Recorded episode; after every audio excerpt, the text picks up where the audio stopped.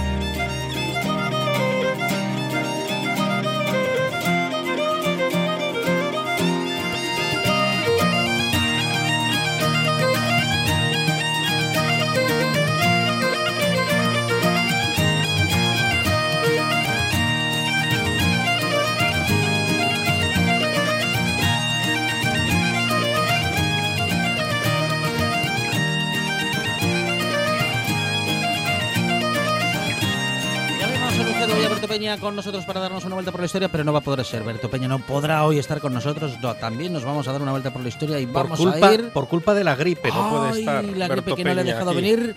Pero en todo caso, vamos a darnos una vuelta por la historia con Carlos María de Luis, también con Arancha Margolles.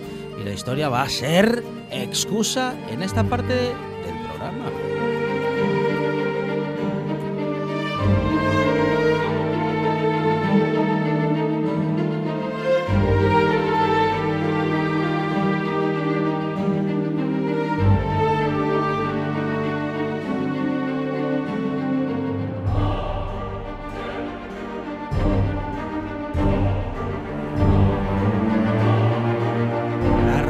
María de Luis, ¿qué tal? Buenas tardes. Hola.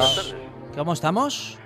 Bien, bien. Bueno. Sobreviví al- al- a, a las fiestas, o Sí, sea que muy sí, bien. sí, sí. Un año más, ¿eh?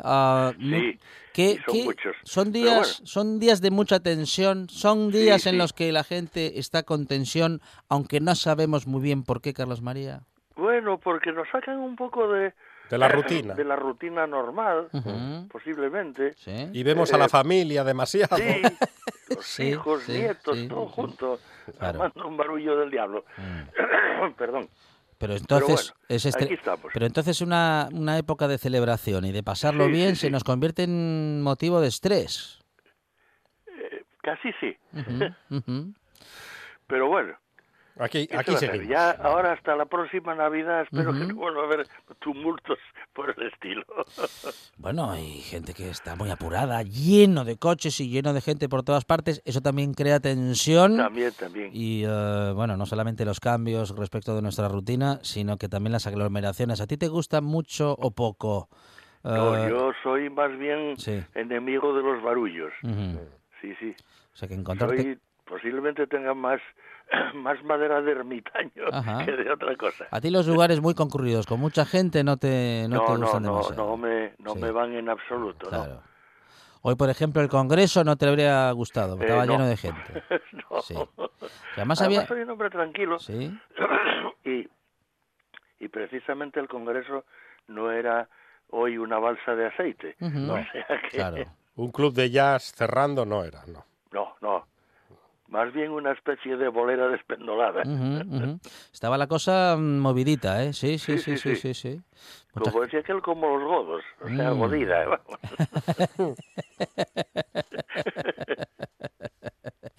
Carlos María, en la historia. Bueno, dicen eh, muchos y muchas que hoy ha sido un día histórico porque es el primer gobierno de coalición en mucho tiempo, Carlos Eh, María. sí, desde el año treinta y tantos. Desde la, 36. desde la Segunda República, Sí. podría ser, sí.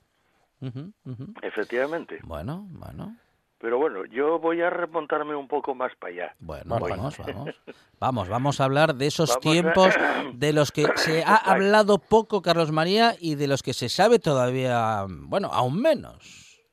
Sí, son eh, concretamente eh, las, las, las piedras de las que vamos a hablar hoy son las de Santa Lalia de Abamia, que queda en los montes de Covadonga, en, dominando el valle del río Güeña, y, y la, la persona, pues es un pájaro curioso, si es que existió, que esa es otra, parece ser que no es muy seguro, que sería el obispo Don Opas, Tonopas. un obispo que, Que era un buen que pájaro. hacía de, de agente de, de la oposición, o sea, de los musulmanes, Era un agente doble. siendo obispo.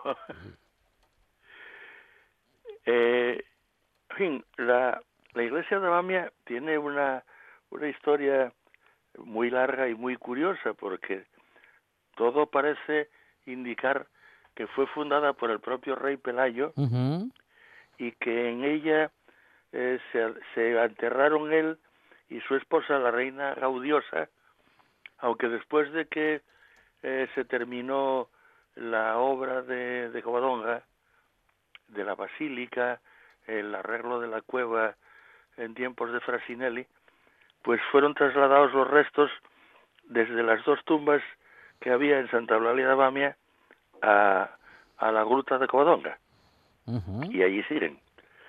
Eh, esta otra persona, que fue un poco la, la que consiguió hacer todo esto, fue el famoso Roberto Frasinelli Burnitz, más conocido por el alemán decorado, que era un poco el factotum de montones de cosas. De, eh, fue el que hizo los planos realmente de la basílica en, en esa especie de, de neorrománico, aunque luego, claro, no los pudo firmar él porque él no tenía título. Pero era un paisano que subía todos los días por el invierno a bañarse desnudo en el lago de la Arcina. Que, Hay que tener ganas, hay que tener Demonios. valor. Demonios. Mm. Pero en fin, él eh, ahora está enterrado precisamente el alemán decorado en, en, el, en el cementerio de, de Abamia. Está un pelín más abajo de la iglesia. Y luego delante de la iglesia pues hay un enorme tejo, posiblemente de la época de la fundación, de hacia el siglo VIII, y hasta principios del siglo pasado había un dolmen bastante grande en cuya tapadera que afortunadamente se conserva, aunque no en Asturias, está en el Museo Arqueológico Nacional de Madrid, hay una figura mm, aparentemente humana, quizá un ídolo, alguna cosa por el estilo, de ojos muy marcados, eh, de pues de, de, la, de la época del, del dolmen.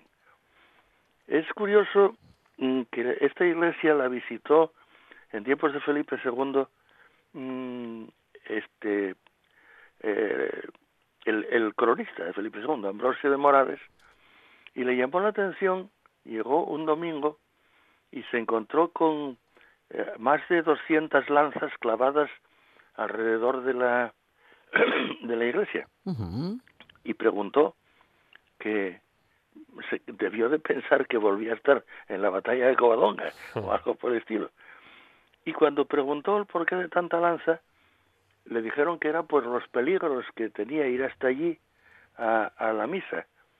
Y cuando preguntó que qué peligros eran, pues le contestaron los osos, señor, y hay hartos. O sea que de aquella abundaban casi más los osos que las personas en esta zona de los montes de Guadonga. A lo mejor descendientes del que se había zampado a, a Favila, posiblemente. Bueno, posiblemente, posiblemente. que se sabe. eh, pero la cuestión es que luego en la iglesia, en la portada especialmente, que es una portada de finales del románico, hay una serie de adornos eh, de, con figuras, con demonios, escenas del infierno y cosas por el estilo, que allí todo el mundo remonta a la condenación del obispo Don Opas, el obispo traidor, tras la batalla de Covadonga. Vaya, Así que, si os parece, vamos a hablar un poco del Claro. condenado obispo. Vamos, vamos, vamos, porque nos interesa saber por qué ha sido, por qué se refieren, Porque- se han referido a él de ese modo. Doble agente, Opas, Mm. Don Opas. Sí, Opas. Eh, ya el, el nombre eh, manca, pero claro, eh, teniendo en cuenta que la P Mm, y la B, los musulmanes sí.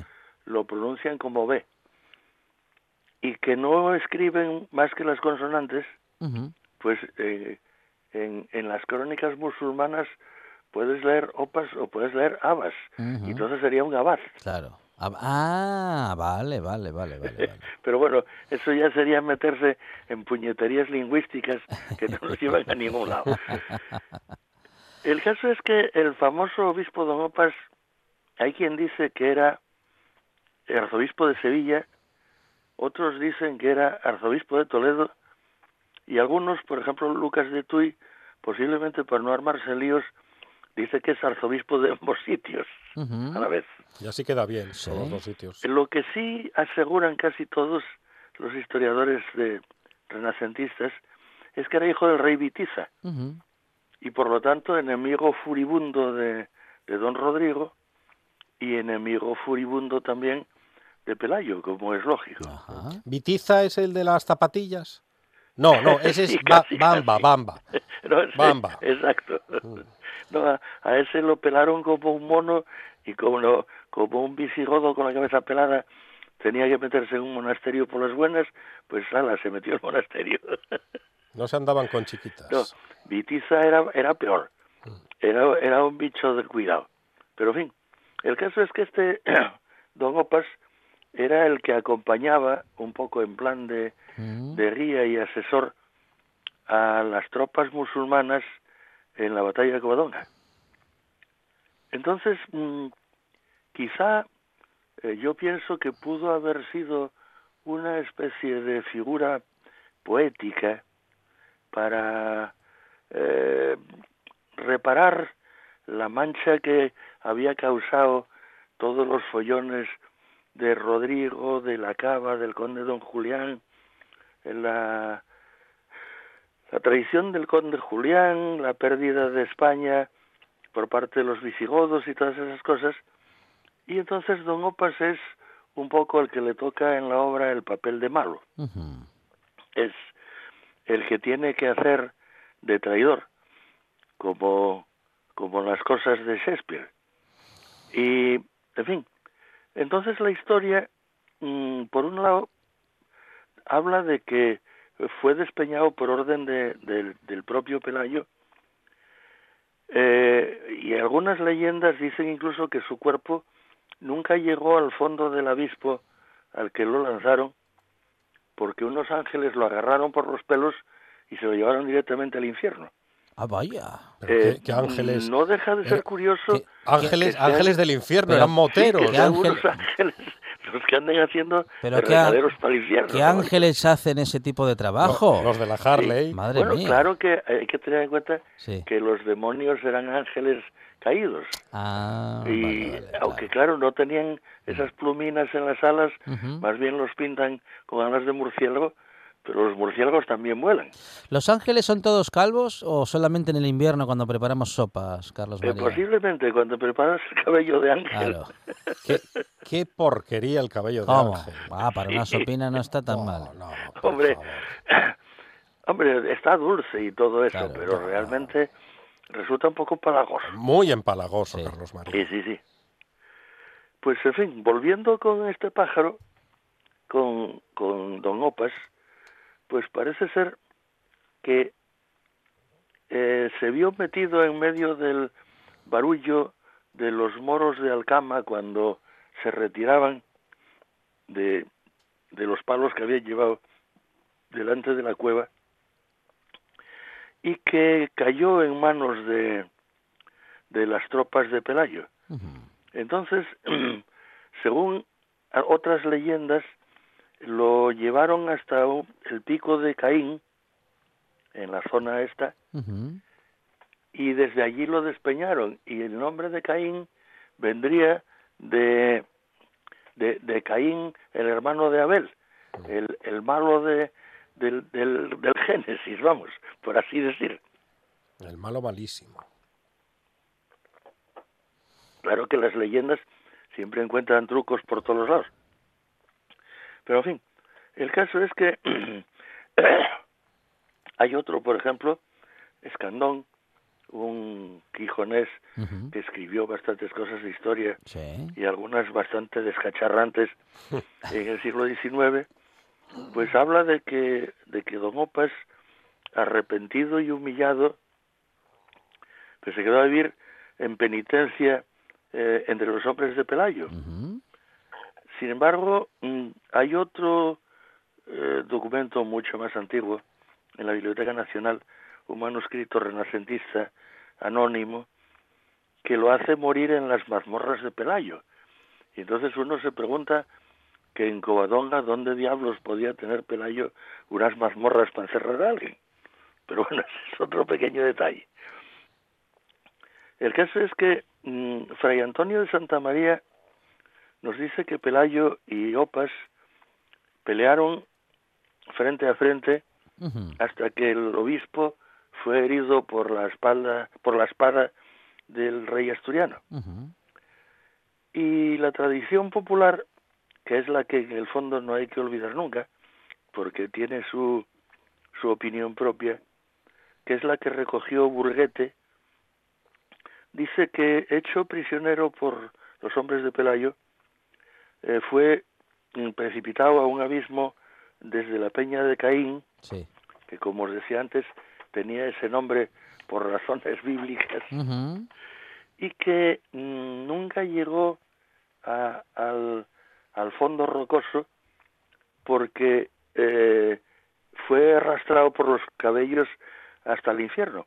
Esto posiblemente viene el origen de, de los capiteles de la derecha de la iglesia, de Santa Eulalia, porque ahí se ve a un demonio con garras en las manos y en los pies, tirando de los pelos de, de una persona, arrastrándola, pero mm, no deja de tener gracia, claro que bueno, las, las esculturas no son precisamente una maravilla, pero da la impresión de que el, de que el pájaro que van arrastrando hasta se ríe y Mm. todo, tiene una especie de extraña eh, sonrisa, un rictus estrafalario en la boca. En fin, el caso es que eh, eh, parece encajar con lo que se cuenta, que luego, por ejemplo, en, en la otra parte de, de la portada, encima de los capiteles,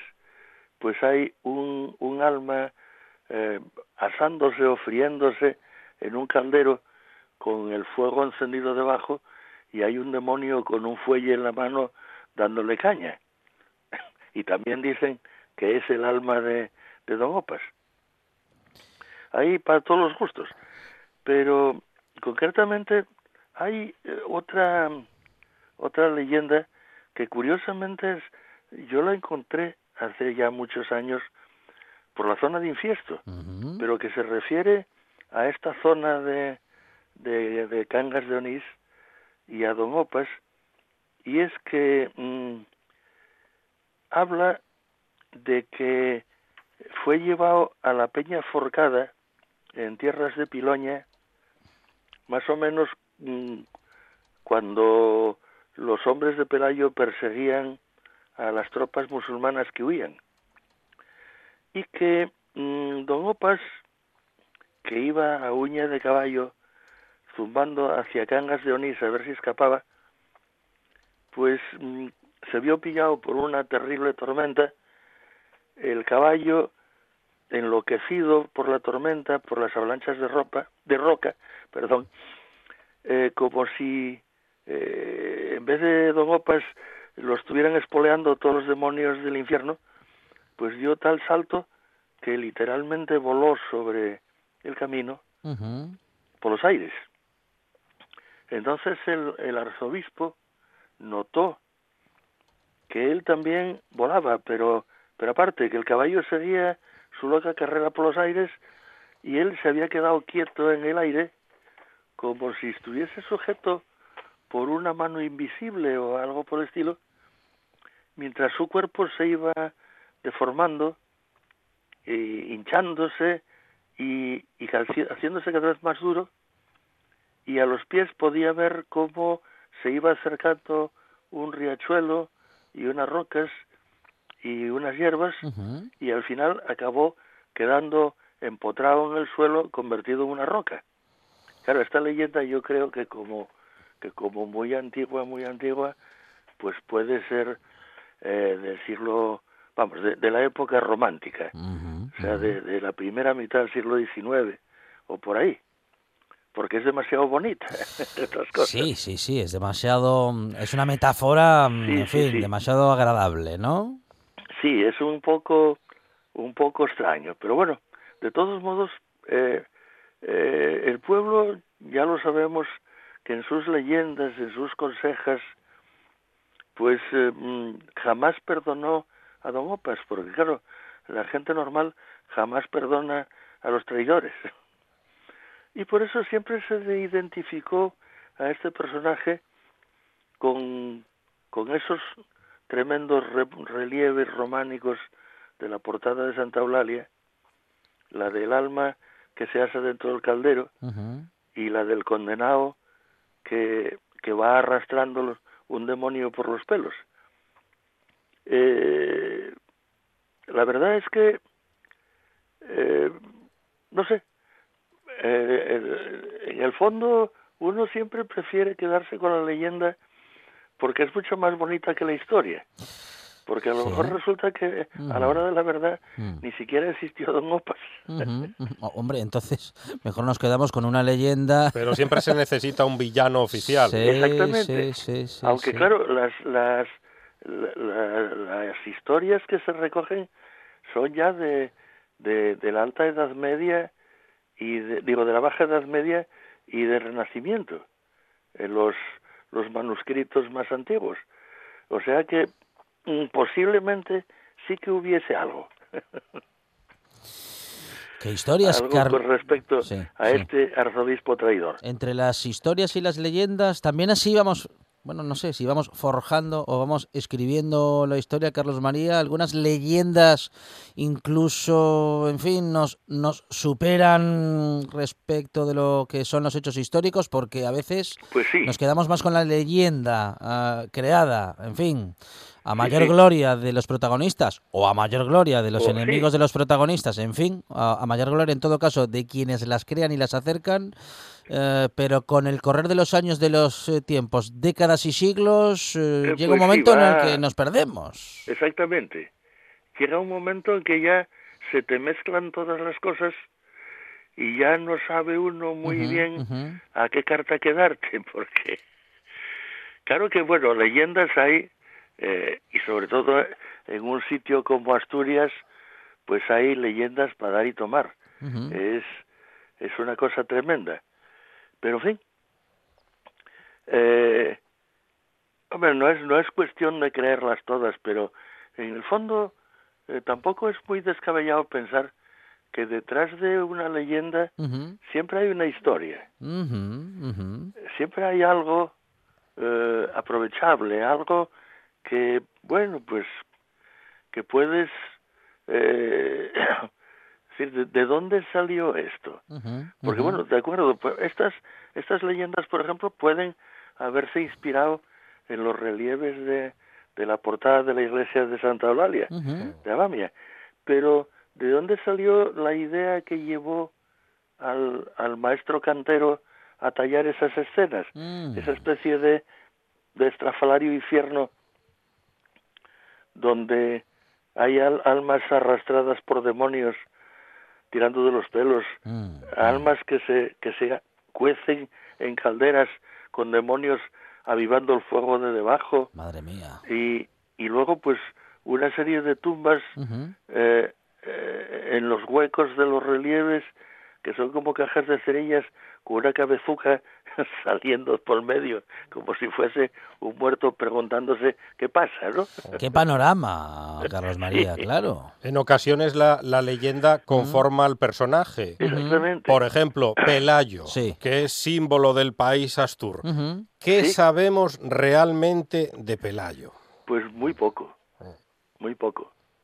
Eh, que sea que sea eh, comprobable, que sea exacto, que pueda pasar por todos los filtros eh, científicamente puros, pues nada, que simplemente se habla de él en las crónicas asturianas más antiguas, que pues sí, que ganó una batalla que debió ser una escaramuza, Sí. porque es que en Covadonga no caben grandes cantidades de, de amigos ni de enemigos. Y luego, pues eso, que, que en un par de ocasiones peleó contra, contra los moros, porque dice bis preliavit, con eso se quedó, claro, hay que reconocer que en la Edad Media, maldita sea, los, los pergaminos eran carísimos. Y entonces los, los que escribían en los pergaminos Sí. tenían que ser concisos como, como aquellos corresponsales de la guerra de Crimea que mandaban unos telegramas con cuatro palabras y luego tenía que encargarse alguien de la redacción de lo que se llamaba hinchar el perro, ¿no? Que era componer en torno a aquello una noticia publicable.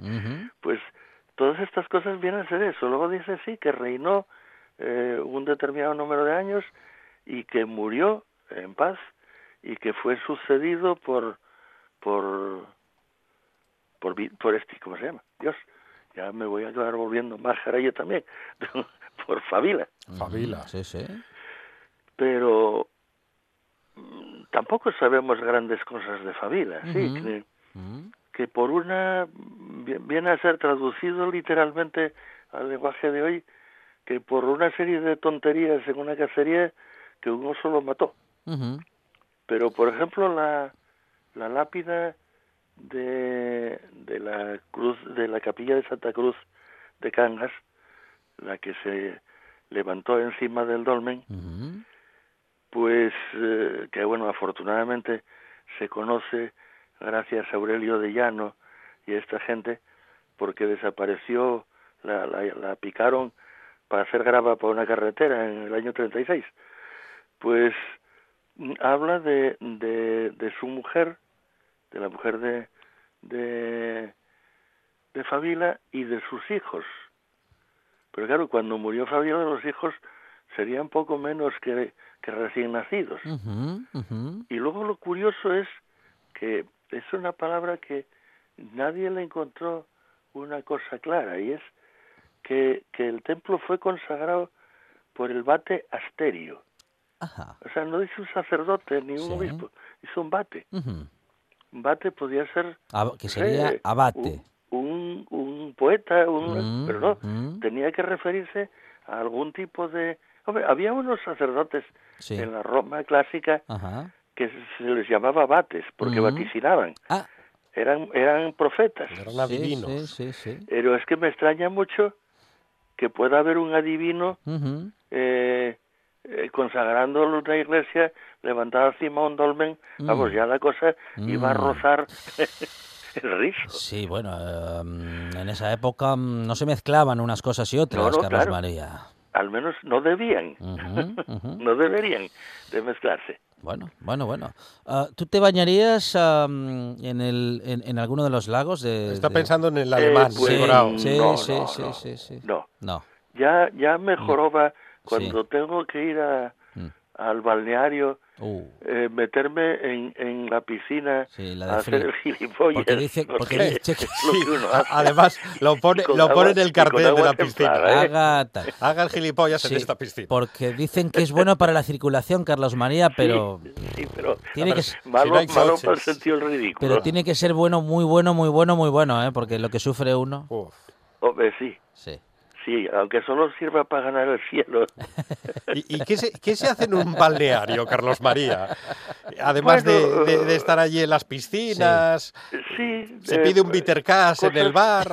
Ah, no, sí, eso sí. Ah, El, el bar está a la mar de bien. Claro. Es muy muy decimonónico. Parece, yo cada vez, bueno, la primera vez que lo vi ya, me dio la impresión de que estaba sacado de una novela Agatha Christie.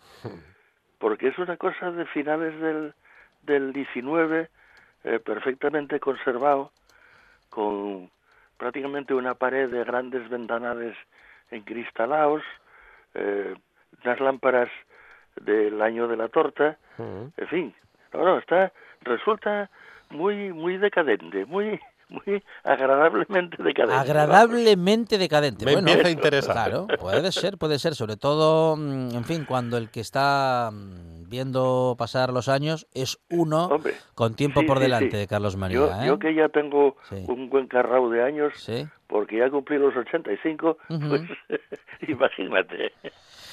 Se lo ha ganado Carlos María de Luis, eh, igual que este placer que sentimos nosotros cada vez que Pues- hablamos contigo, Carlos María, cada semana. Pues, me he encantado también. Por un 2020 en el que sigamos aprendiendo mucho de historia y muchos de esos personajes poco conocidos. Sí, seguiremos que- rebuscando Mm, sí. pájaros así, sí. Y que también han habitado este territorio, o eso dicen, Carlos María, gracias, un abrazo. Un abrazo. Igualmente. Hasta luego. Estás escuchando. Estás escuchando RPA, la radio autonómica. Ahora en RPA puedes rebobinar cuando quieras. Rebobinar cuando quieras. Accede a www.rtpa.es y disfruta del servicio a la carta de RPA. Toda nuestra programación donde quieras y cuando quieras. Buenos días, Asturias. Comenzamos jornada de martes. RPA, la radio autonómica. La radio autonómica.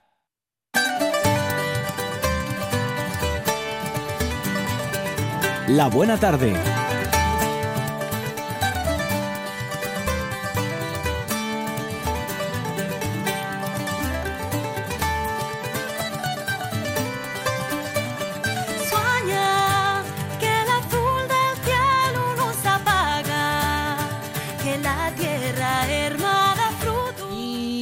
Vuelve Arancha Margolles a los micrófonos de esta buena tarde. Arancha, buenas tardes otra vez. Buenas tardes. Y vamos a recorrer una parte de la historia, otra parte de la historia Arancha, porque hoy ha habido muchos agoreros y agoreras que, bueno, en fin, que dicen, que anuncian que esta legislatura, en fin, que será corta, que no será una legislatura tranquila. ¿Qué son profetas? También es cierto que en la Segunda República se hizo un pacto, bueno, pues como el de ahora, y Ujú. también por entonces es cierto que, tam- que había agoreros o adivinos, o había quienes pretendían serlo. Había quienes pretendían serlo ¿Sí? y quienes mucha gente pensaban además que lo era y les creían a pies juntillas, aunque la historia se ocupó de demostrar que el pobre Tomás Menes, así se llama nuestro protagonista de hoy, hombre, de agorero tenía mucho, pero de profeta poco. Ya ve, Monchi Álvarez. Tampoco entonces los adivinos acertaban. No, no, es que hay más agoreros que profetas en este país. Sí. Sí, sí, la verdad es que sí. Tomás Menes lo bueno que tuvo fue que tuvo dos golpes de suerte muy Ajá. grandes. Él le previno... bueno, Como Carlos Fabra con la lotería. Sí, No, sí. ese tuvo más golpes de suerte. Sí, por lo menos más, más enriquecedores.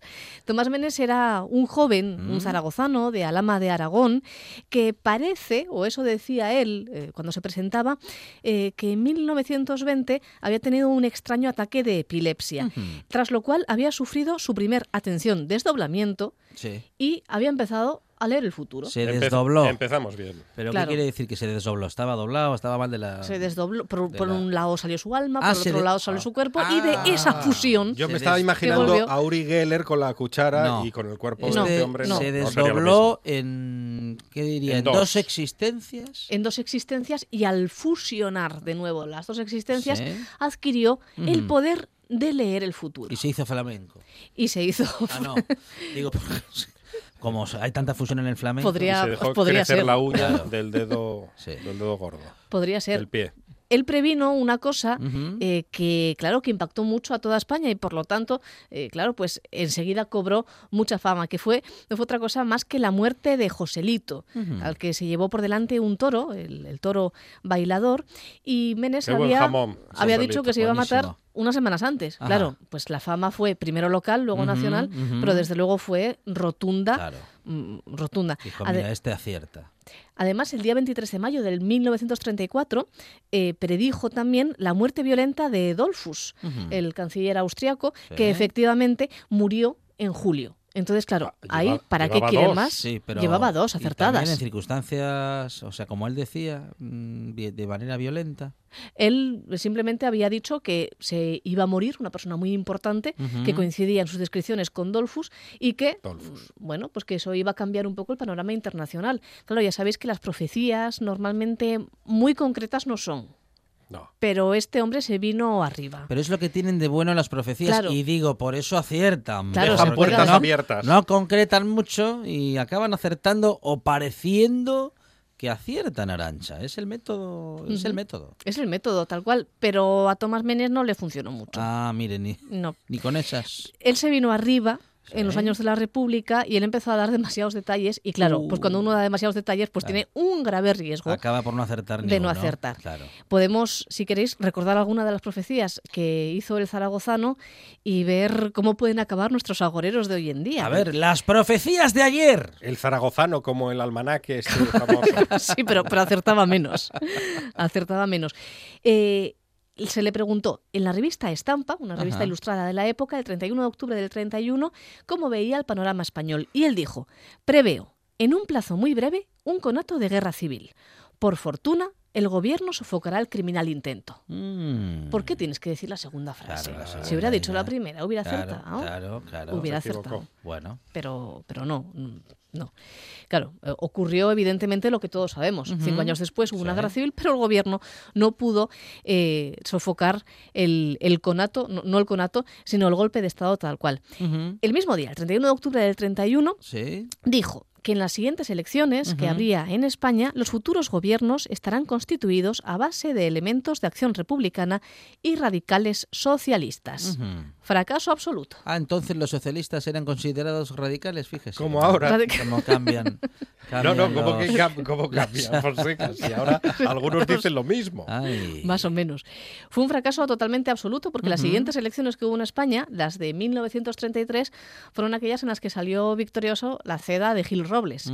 Que, hombre, mm, de republicana, de radical y de socialista tenía más bien poco. Bueno, Más radical bien, sí, pero, bien. pero para, otro, para otro lado. También predijo que una cosa que era muy difícil de creer tanto antes como ahora, que era que las izquierdas se iban a unir. Él dijo, las izquierdas y Sí. partidos de centro, ante Ajá, la avalancha sí. derechista, se unirán y formarán una coalición per- mm, potente, fuerte y grandiosa. Pero no era un adivino, era un osado. Era, No, pero no era- no era tan se malo. atrevía con Bueno, todo. No, Aquí no. acerco. Porque mira que decir. No, pero luego acertó. Mire que ya entonces decir que las izquierdas se iban a unir. Pues fíjese que era esa fue una ¿eh? de las pocas que acertó, porque además Ah, dijo, darán la batalla a las derechas y las derrotarán. Bueno, ahí no del todo. Y dijo en 1931, y esto ocurrirá dentro de cuatro años, cinco a lo sumo. Efectivamente, en efectivamente. 1936 Mire. hubo una, una fusión de las izquierdas en el Frente Popular. Bueno, Bueno, ahí Casi le vamos a dar el visto bueno. Casi tan bueno como Josito. Sí, más Bueno, o menos. sí. No, bueno, Josito- con las siguientes que les voy a leer, yo creo que, que no. Josito...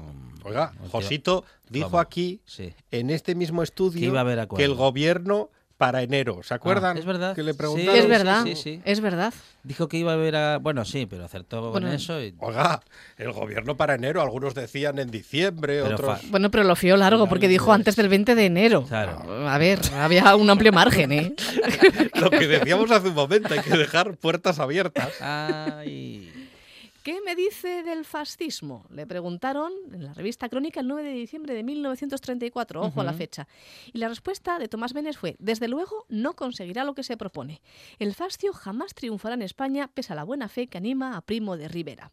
Aquí se había tomado un coñac, Sí, cargadito. mm, aquí no iba muy bien. Ujú. No iba muy bien. En España el fascismo triunfó tras la victoria en la guerra civil eh, y bueno, se fue reconfigurando, fue sobreviviendo, pero permaneció hasta 1975. En Italia hasta 1943, en Portugal hasta el 74. Hombre, Menes no, no iba del todo bien, pero esta, esta es mi favorita. A ver. El año próximo, dijo, el 9 de diciembre de 1934, será fatal para Adolf Hitler. Una personalidad católica le minará el terreno. En Alemania, Sí. repitió unos meses después, se, desanquedan- se desencadenará en los primeros días del año próximo una intensa guerra civil que será causa de la caída de Hitler, ridícula y estrepitosa, en 1934. Mm, Mm, como que no, acertó, pero ni de cerca ni de lejos. no, Se iba no creciendo el hombre. muchacho año tras año. Claro, y, y no, y no. También predijo eh, el asesinato de Maciá, otra, otra de las profecías que sí le salieron bien a Tomás Menes, eh, y él dijo, eh, bueno, preveo para él una muerte violenta por atentado. Esto lo dijo el 9 de diciembre de 1933 y efectivamente Maciá fue asesinado en la Navidad de 1900, eh, uy, asesinado, fue, falleció el día ujú. de, de Navidad de 1934, pero eh, su muerte, por el contrario, por contra de lo que decía Menes, que sugería un asesinato, fue natural. El buen hombre tenía ya 74 años de edad, pero bueno, en parte por lo menos acertó. ¿Y la profecía de la Europa comunista? ¿Qué me cuentan de esta profecía? ¿Qué, qué- Cu- así? cuente, ¿Pero qué- cuente. ¿Qué hizo? ¿Qué hizo? ¿Acertó con algo? 9 de diciembre de 1934. A ver. Serán inútiles cuantos esfuerzos, tentativas y derramamientos de sangre se hagan en favor del comunismo por ahora. Este triunfará, no cabe duda, sí. y no solo en España, sino en el mundo entero. Bueno. El dominio comunista se iniciará entre los años 1992 y 1996. Un baile, de, un baile de cifras. sí, hombre, claro, sí, sí. Le puede pasar a cualquiera. La Unión Soviética, recordamos que se disolvió en 1991. Ujú. Menes ya no vivió para verlo, Sí. para ver otro fracaso más, pero bueno, ahí, ahí están. Por cierto, también predijo que, que se iba a caer la iglesia, que iba a desaparecer la iglesia. Hasta ¿Pero la fecha de su, no. la, de, la de su casa, la de abajo de su casa. La de su pueblo, la, iglesia, del la ve- barrio. no, igual la veía muy perjudicada ya, un edificio antiguo. Eh, Claro. claro, no. O él se refería a la institución. Claro, a la institución, a se la refería a la institución. No pagaban el IBI. Claro. Claro, claro. A ver, él Dijo, realmente claro, esta, esta iglesia se cae abajo o los echan, una de dos. Él irá hilaba, porque claro, él dijo que si el dominio comunista pues venía entre los años 92 y 96, Ajá, pues dijo que la Iglesia Católica iba a desaparecer ajá. mm, hasta el año 1992 o 1995. Sí. Y dice, el año depende del curso de los astros. Claro, a ver, que Ah, no son claro, del todo claro, exactos, claro. no es una calculadora. Sí, sí, sí. sí. En que estallará una gran revolución social que impondrá al mundo entero el régimen comunista. Es la ley de las evoluciones y nada ni nadie podrá evitarlo, Ujú, ujú. dijo él. Mm, Bueno, ahí no acertó mucho, ¿eh? No. no, no, la verdad es que no. De los papas no llegó a comentar gran cosa. De los claro, papas como, no. como desaparecía la iglesia, Y como no se podía hacer nada además, Mm. si lo decían los astros. Bueno, pues eh, ya lo saben, aquellos que intentaban adivinar hace algunos años no acertaban y ya veremos con los que intentan adivinar hoy cuál será nuestro futuro. Bueno, también A vamos a intentar eh, acercarnos a qué va a suceder eh, respecto de nuestro futuro también en nuestra tertulia de actualidad que llegará en la próxima hora. No sabemos si nuestros tertulianos van a pretender o a intentar adivinar el futuro, pero opinarán al respecto. Opinar no es intentar adivinar, Arancha No. Margolles. Es intentar prever algo que va a suceder en función de la opinión de cada uno. Claro, cuando uno ya afirma que en 1995 va a pasar cierta cosa, pues es un poco más peligroso. Es Arancha Margolles que nos ha acercado a la historia y algunos hechos históricos que nos mantienen, bueno, en algún caso cerca de los hechos, en otros alejados, pero que en todo caso nos intentan acercar a la historia y a saber qué ha sucedido y sobre todo qué no ha sucedido hasta ahora. Arancha, no se vaya lejos, ¿eh? No me voy. La radio es información, noticias, actualidad. La radio es entretenimiento, es música. La radio es palabra. Pero sobre todo, la radio eres tú. RPA. Si nos escuchas, te escuchas.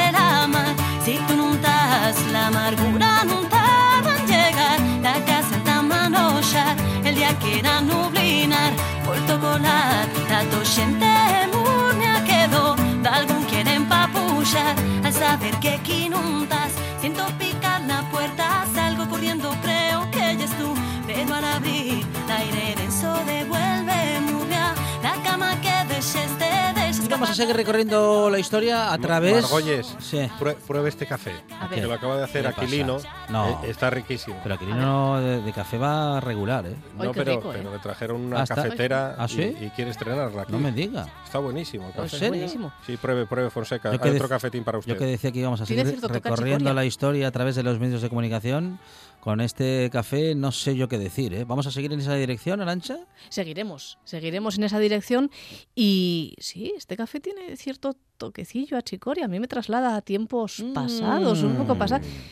¿Qué les parece 1910? Es un buen año. Bueno, claro. Bueno, ¿Qué ocurrió bueno en depende, 1910? depende de para, para quién. depende de para qué o para quién, ¿eh?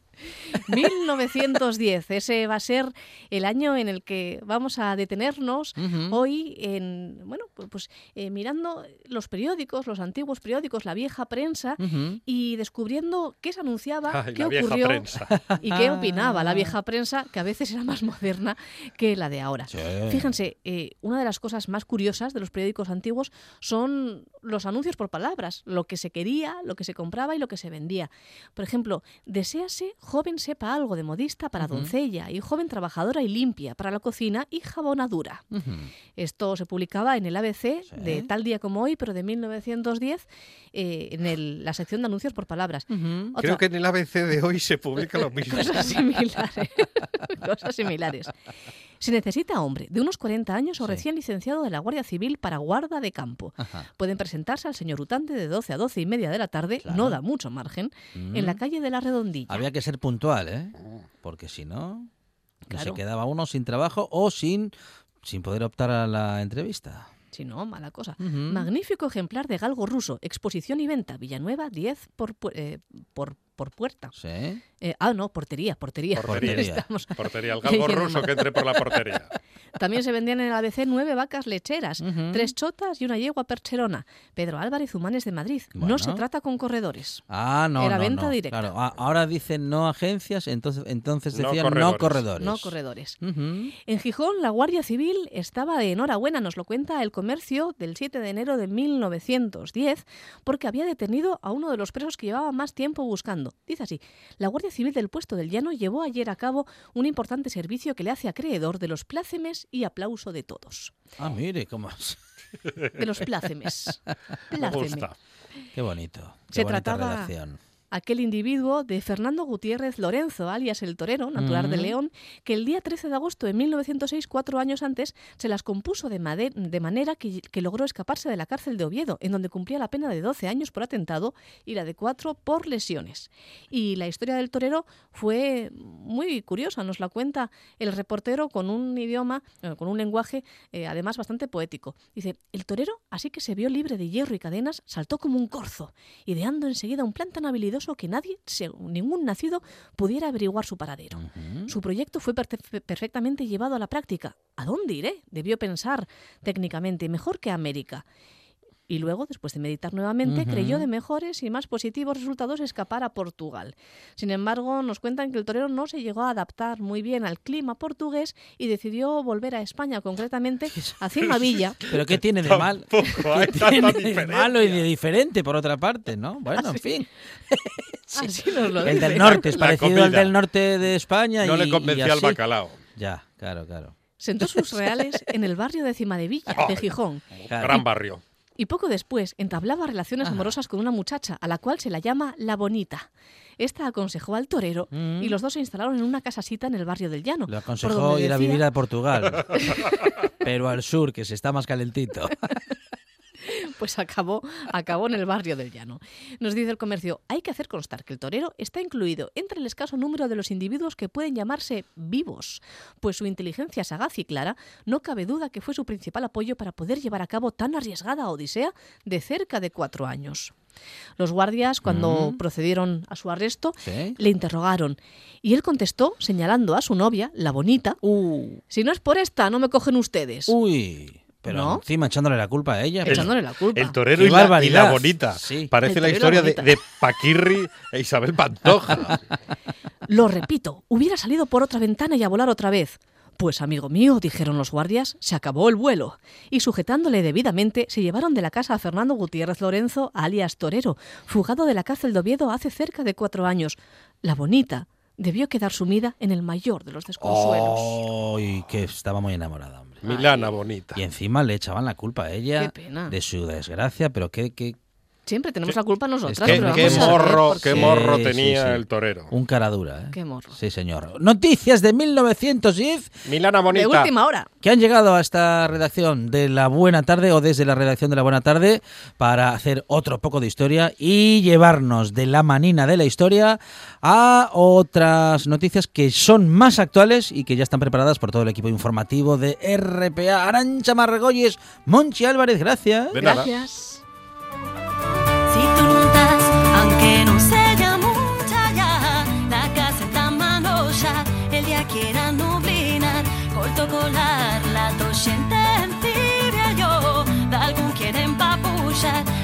Que quinuntas, los que te conocieron, nunca escaecen, acuérdense de ti, solo Dicen que estamos haciendo historia, pero lo dicen recién hoy. Y eso es porque no escuchan la buena tarde donde venimos haciendo historia hace un montón, claro.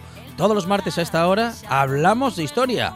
Vamos a la historia de hoy, a la que se está escribiendo ahora con las noticias, tras lo cual esta buena tarde sigue y vamos a seguir en la historia hablando de mujeres periodistas y de periodistas mujeres aquí en la buena tarde también. Vamos a ir a Bruselas a ver qué pasa por allí y también tendremos tertulia de actualidad. Todo ello aquí en la buena tarde.